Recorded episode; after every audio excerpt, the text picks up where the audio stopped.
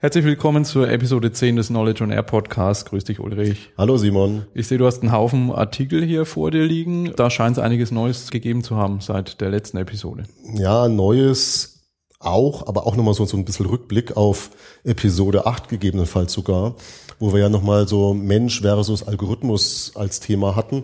Da ist mir jetzt ganz aktuell von der Wirtschaftswoche 32, also vom 4. August diesen Jahres, ein Artikel untergekommen, von einem Professor von der Uni Würzburg, der das Self-Aware Computing in den Mittelpunkt stellt.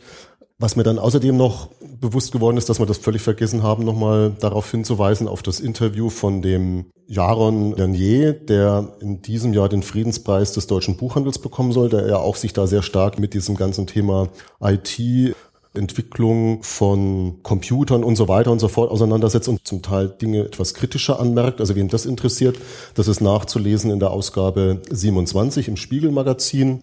Und etwas Drittes habe ich noch, und da können wir nämlich dann auch gleich die Kurve kriegen, noch zur Episode 9. Nochmal ein Hinweis auf den Artikel Ist er besser als wir in der Zeit vom 10. Juli 2014. Also alle von mir gerade genannten äh, Quellen sind alle aus dem Jahr 2014, das hatte ich glaube ich vorhin noch vergessen. Da geht es äh, insbesondere um den Watson-Computer von IBM und da wird so aufgezeigt, wo die Stärken sind, wo man so die Einsatzfelder sieht, aber auch so ein bisschen was ansatzweise über die Schwächen von diesem Watson noch geschildert. Das nur einfach mal so als Information und dann sind wir ja auch schon wieder beim Stichwort IBM.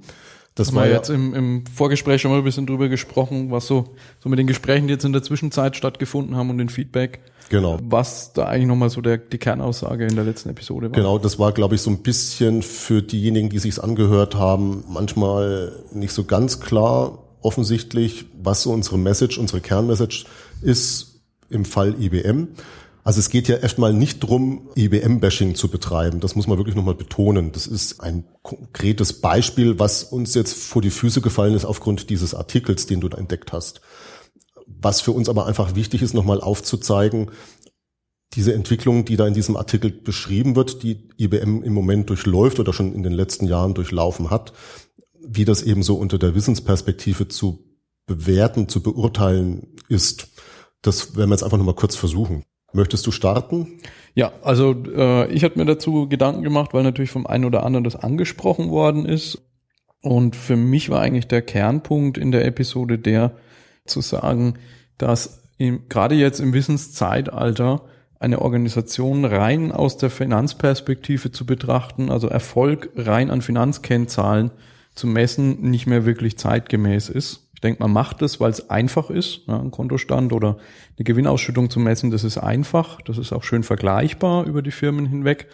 Äh, das sagt man aber in der Regel nichts über die, äh, also die Finanzkennzahlen sagen mir was über die Vergangenheit, aber eigentlich nichts über die Zukunft. Das heißt, wenn ich jetzt ein Unternehmen habe, was sehr gut funktioniert, äh, sehr gut verkauft und jetzt versuche ich da finanzmäßig das Maximum rauszuholen und es geht so weit, wie das jetzt in diesem IBM-Artikel geschildert worden ist, dass ich nämlich genau an dieser Substanz, die meinen Erfolg ausmacht, anfange herumzuschnipseln und die zu beschneiden, dann ist es eben so wie dieser Baumvergleich, den ich gebracht habe. Ne, ich habe einen Baum, der sehr schön blüht und Früchte trägt und ich fange dann irgendwo an, an den Wurzeln zu schneiden und wundere mich dann, äh, beim Baum geht es viel schneller, nämlich schon im Jahr danach. Ne, bei so einer Firma mit Substanz kann das teilweise Jahre oder Dekaden vielleicht sogar dauern, bis ein Abstieg, wie das in dem Titel des Podcasts eben genannt war, vonstatten geht.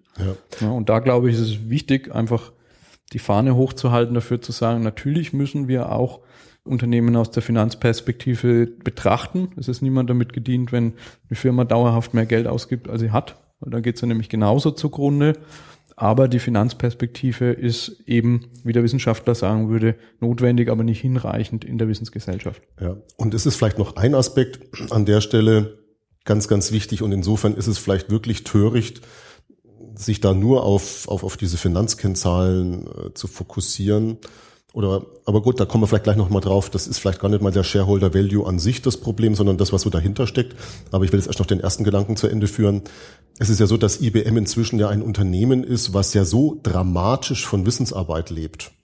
Ja, also vor, vor 30 Jahren war IBM ja noch sehr stark in der Hardware das ist ja so gut wie nicht mehr existent. Die haben ja so wahnsinnig viel inzwischen verkauft an Lenovo und so weiter und so fort. Es geht um Software, es geht um Beratungsdienstleistungen. Also das, was wir als klassisch, klassische Wissensarbeit bezeichnen, das ist ja eigentlich das, was die IBM heute ausmacht.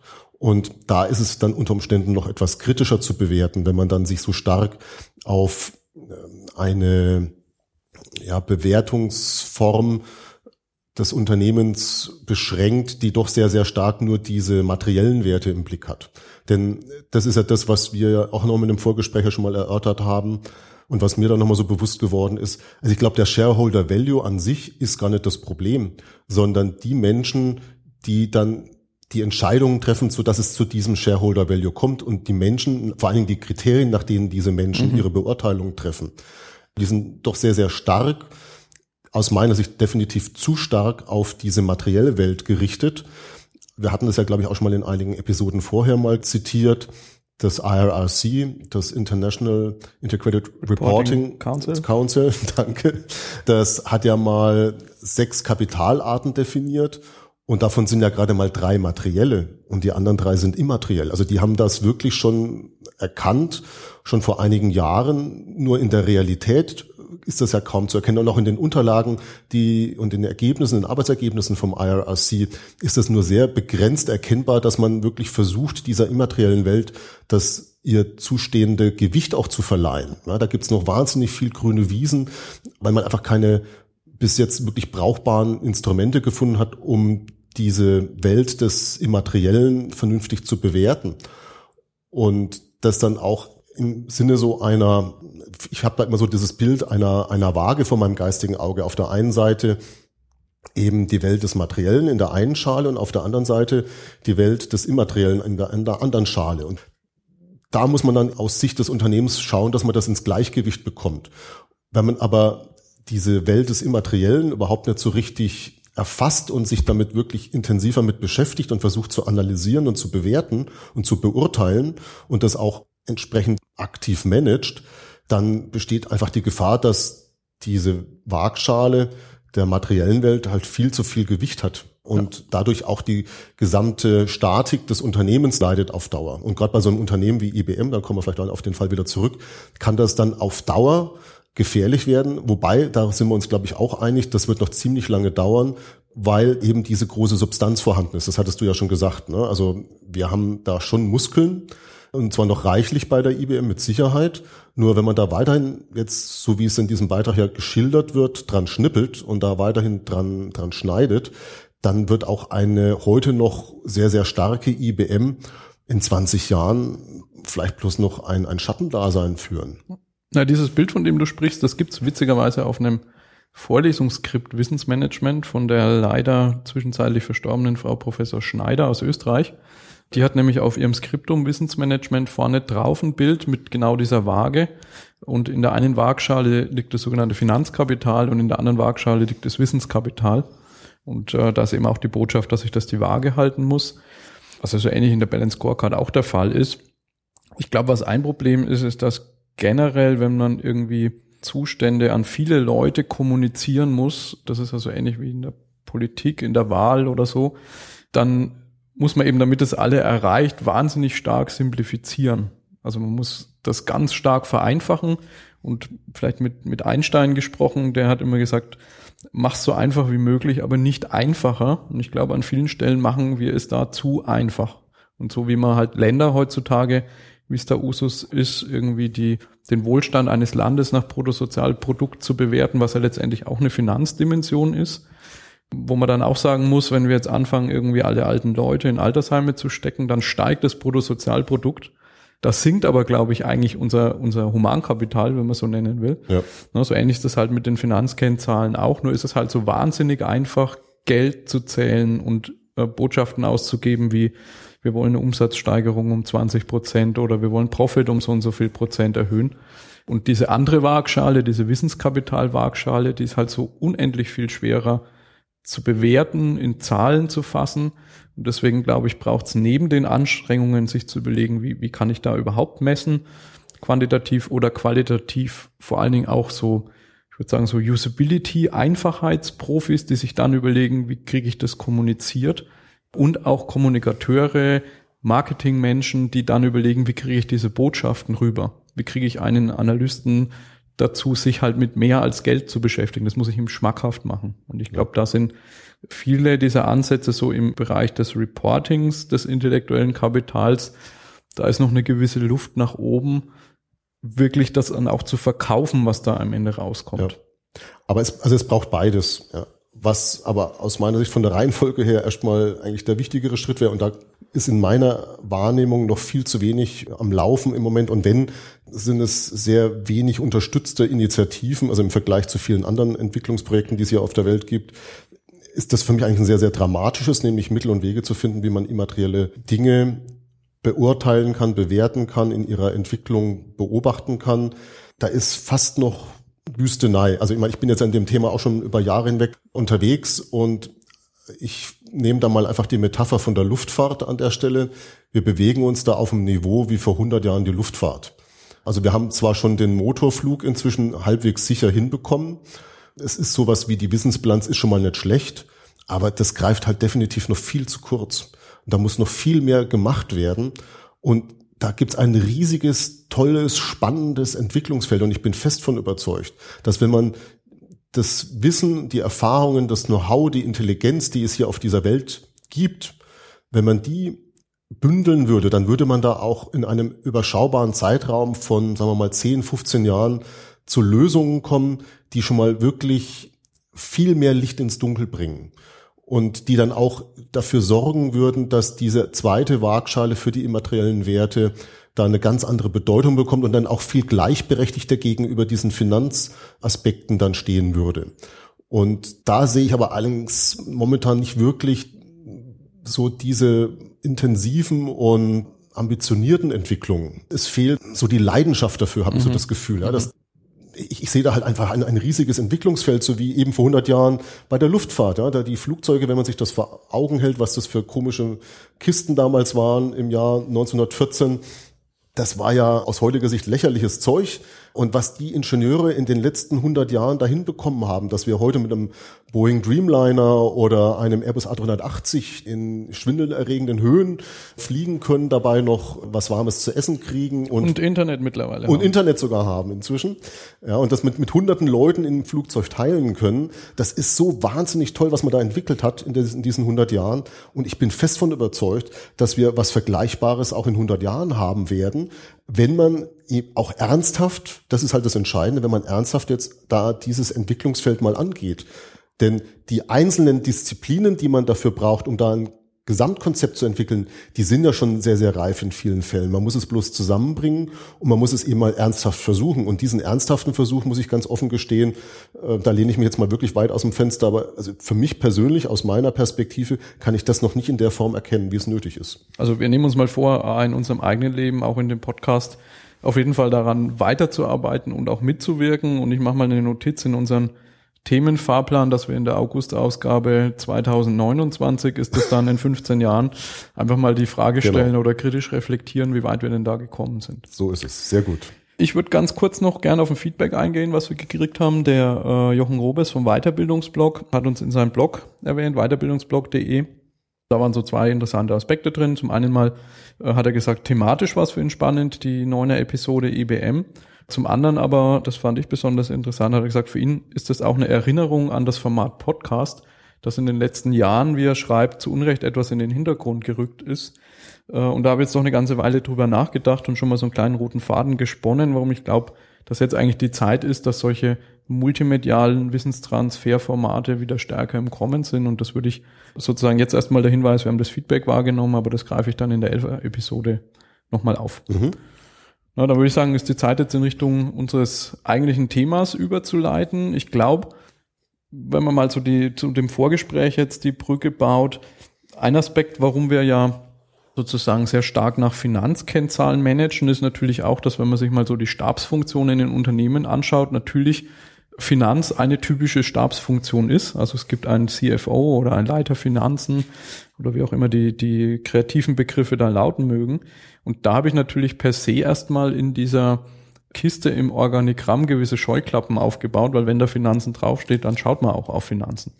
In diesem Line-up der Stabsfunktionen gibt's noch eine andere Kiste, um die soll es heute gehen, nämlich die Kiste Personal oder HR, wie man genau. neudeutsch sagt. Und da hast du einen spannenden Artikel in der Zeit gefunden dazu. Genau, das ist die Nummer 27, also vom 26. Juni 2014. Autorin ist die Bärbel Schwertfeger, die ist ja auch, glaube ich, nicht unbekannt. Und der Titel des Beitrags heißt Mitarbeiter sind zweitrangig.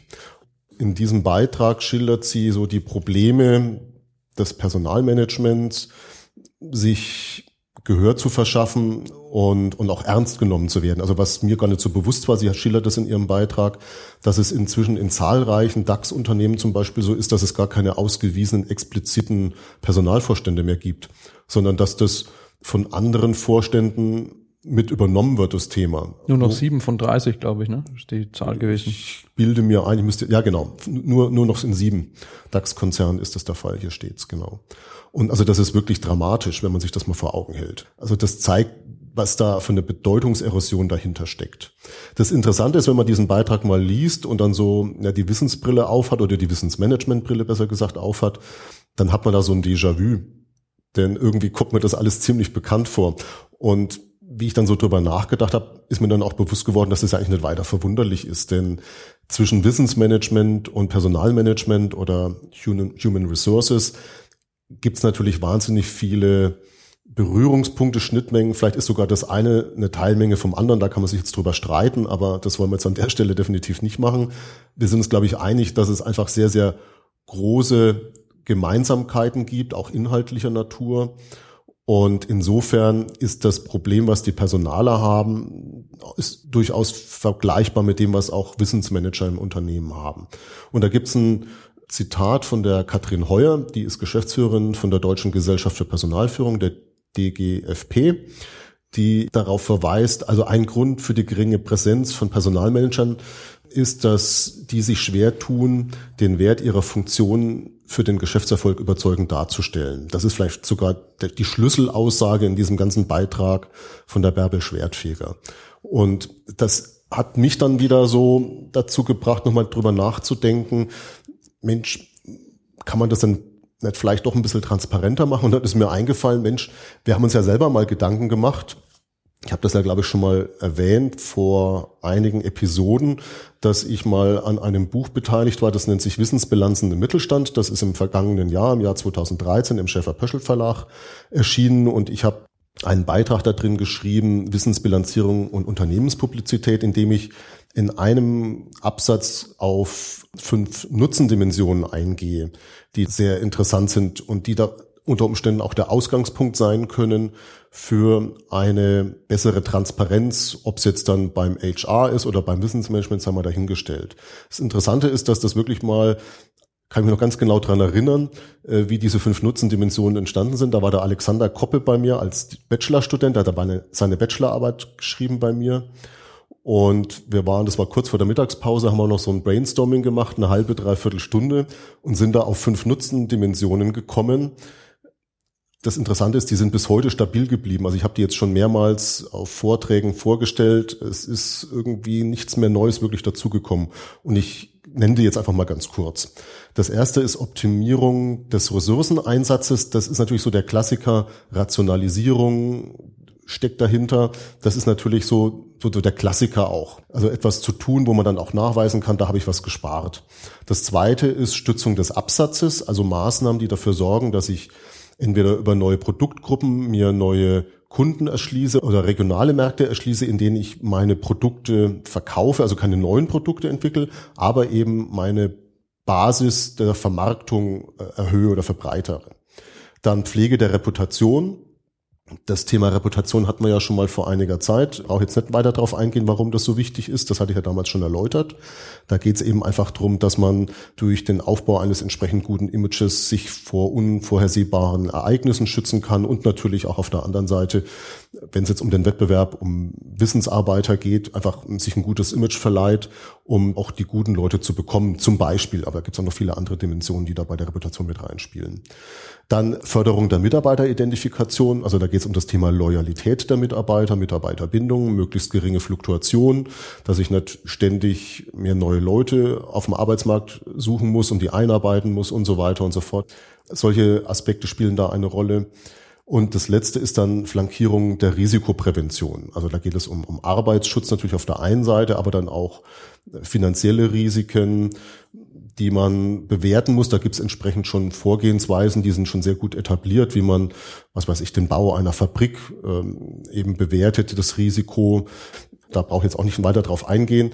Das Interessante ist, dass wenn ich jemanden in der Geschäftsleitung fragen würde, ist das wichtig, also eine dieser fünf Nutzendimensionen, würde kein Geschäftsführer auf die Idee kommen und sagen, nee, das ist unwichtig. Das ist schon mal das, das Entscheidende eigentlich bei diesem Ansatz, dass man sagt, hier, okay, fünf Nutzendimensionen, wo keiner in Frage stellt, dass das wichtig ist. Und dann ist eben der Schlüssel aus meiner Sicht, dass man mal versuchen muss, als Personalmanager genauso wie als Wissensmanager darzustellen, wie man das, was man tagtäglich macht, auf mindestens eine dieser fünf Nutzendimensionen, wie man so schön neudeutsch heute sagt, einzahlt und das möglichst konkret macht. Da geht es jetzt nicht drum, das gleich wieder in Euro und Cent auszudrücken, sondern einfach mit einfachen, plausiblen Kausalketten diese Zusammenhänge aufzuzeigen. Einfach mal dieses Mehr an Transparenz zu schaffen, dass man eben nicht mehr so der Bittsteller in der Geschäftsleitung ist, sondern sagen kann, hier Leute, also klar, wir können das alles dicht machen, aber wir mit unseren Aktivitäten sorgen dafür, also jetzt nehmen wir einfach mal das Thema Stützung des Absatzes. Ja, also ein Unternehmen will seine Produkte in ganz anderen Weltregionen vermarkten, dann hat das Personalwesen ja zum Beispiel eben über die Personalentwicklung die Aufgabe, die Mitarbeiterinnen und Mitarbeiter erstmal in den entsprechenden Sprachen zu schulen, dafür zu sorgen, dass sie die Sprachen beherrschen, aber auch die Kultur. Ja, all diese Dinge brauchst du. Und selbst wenn du die eigenen Mitarbeiter da nicht schulen willst, weil du sagst, die haben eh schon genug zu tun, dann musst du neue einstellen. Auch das ist wieder Aufgabe des Personalwesens, dafür Sorge zu tragen, dass du kompetente Leute hast, die auch den Markt dort kennen, dass du dein Produkt da auch erfolgreich lancieren kannst. Das sind so Aspekte, die einfach eine ganz große Rolle spielen und wo man das mal wirklich sehr konkret dann auch den Entscheidern vortragen muss, um plausibel zu machen und nachvollziehbar zu machen, dass das eine wertvolle Funktion ist, das Personalwesen, genauso natürlich wie Wissensmanagement. Mhm.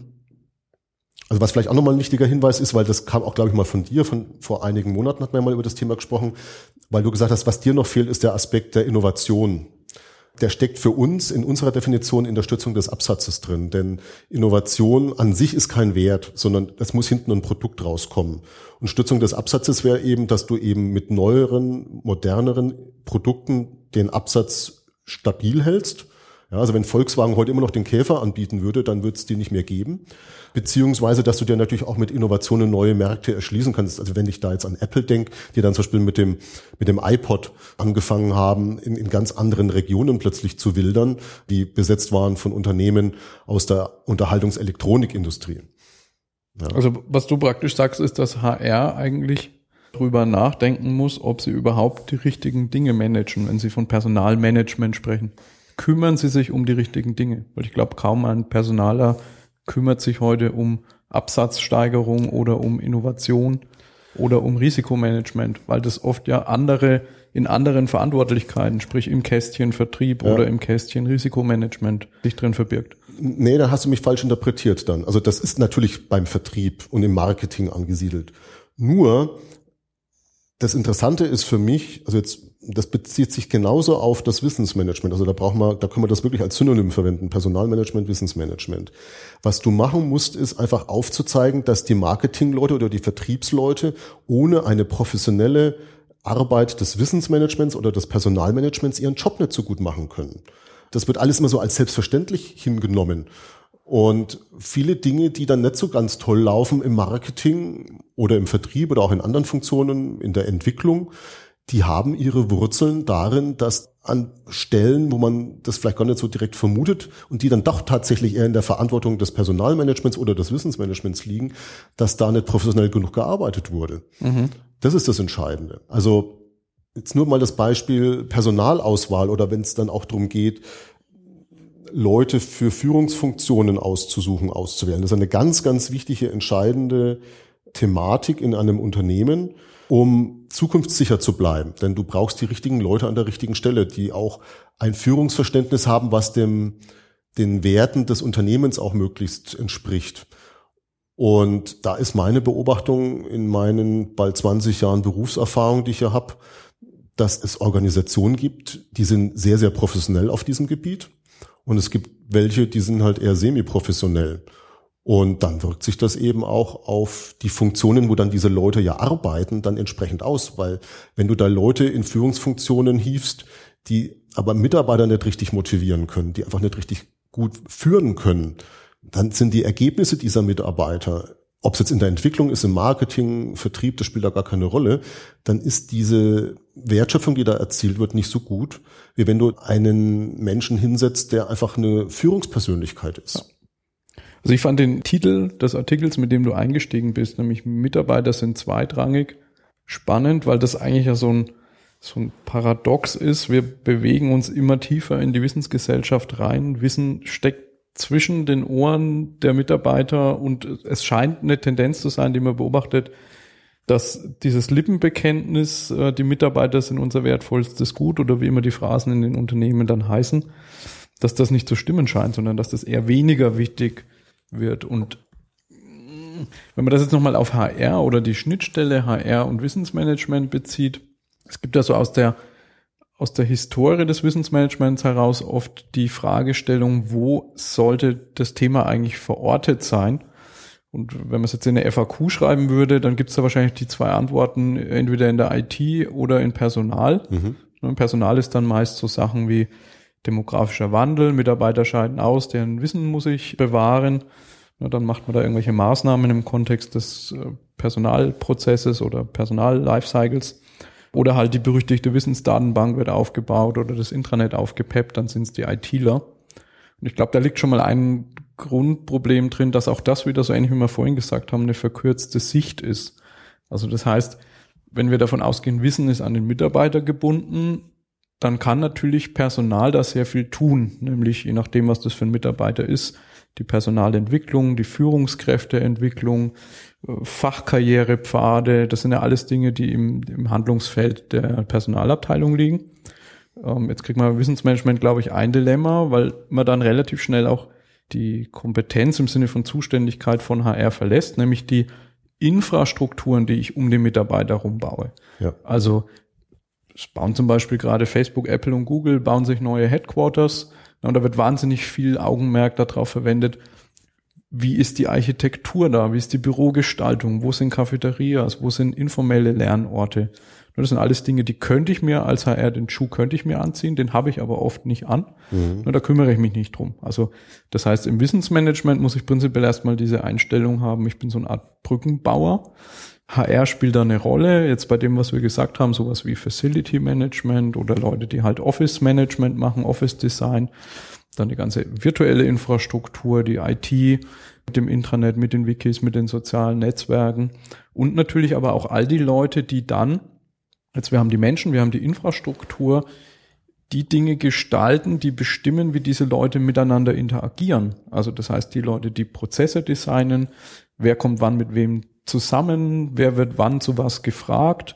Also da bin ich dann eben bei Leuten wie dem Prozessmanagement, dem Qualitätsmanagement, dem Projektmanagement meinetwegen.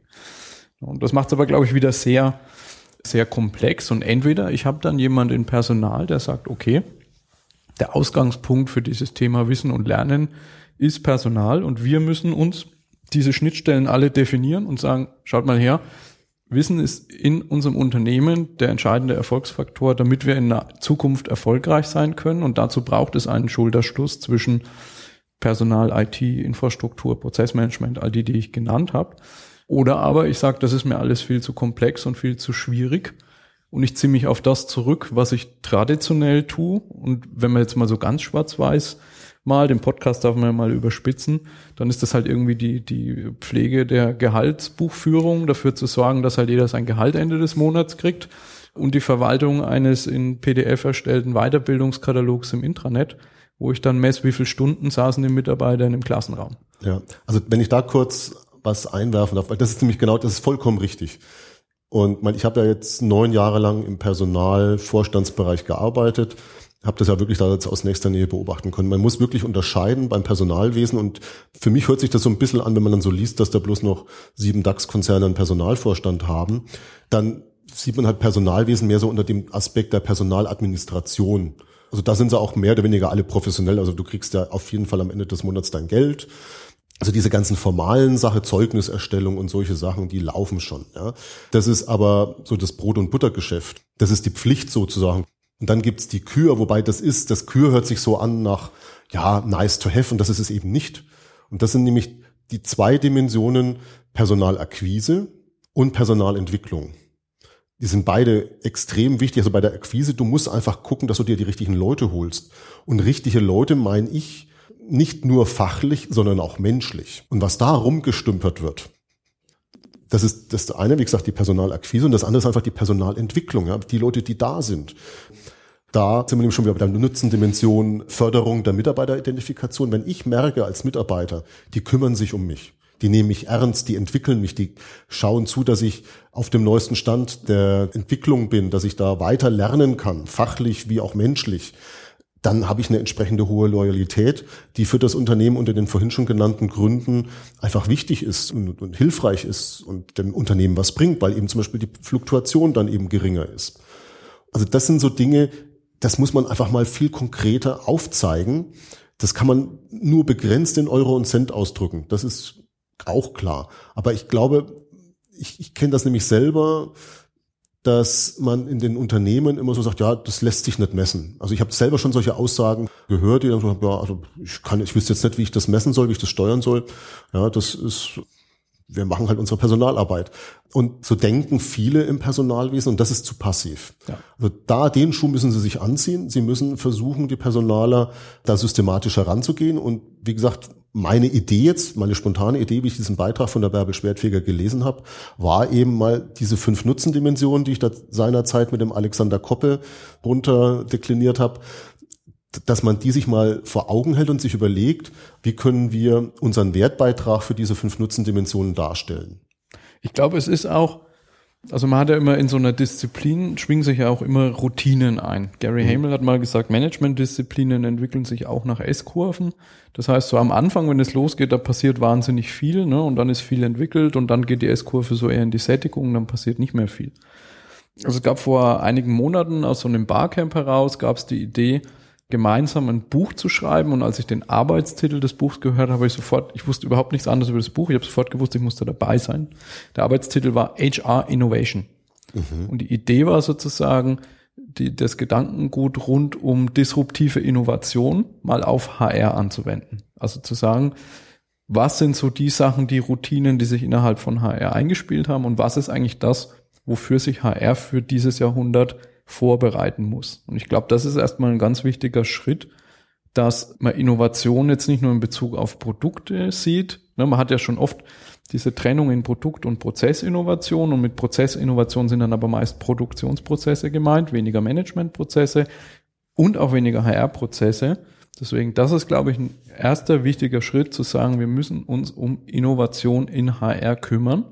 Und da gibt's ja durchaus Beispiele von HR-Lern, die mal Dinge ganz anders adressiert oder angegangen äh, sind, als das Usus war. Ein sehr prominentes Beispiel, der Thomas Sattelberger, der ehemalige Personalvorstand und Arbeitsdirektor von der Telekom, der mittlerweile der Themenbotschafter für Personalführung in der Initiative Neue Qualität der Arbeit ist. Und ich glaube, die Stoßrichtung, in welche Richtung Innovation gemacht werden muss, die liegt eigentlich auf dem Tisch. Ich habe da mal rausgesucht, von der Boston Consulting Group gab es in 2011 eine kleine Studie mit dem Titel Creating People Advantage. Time to Act hieß die.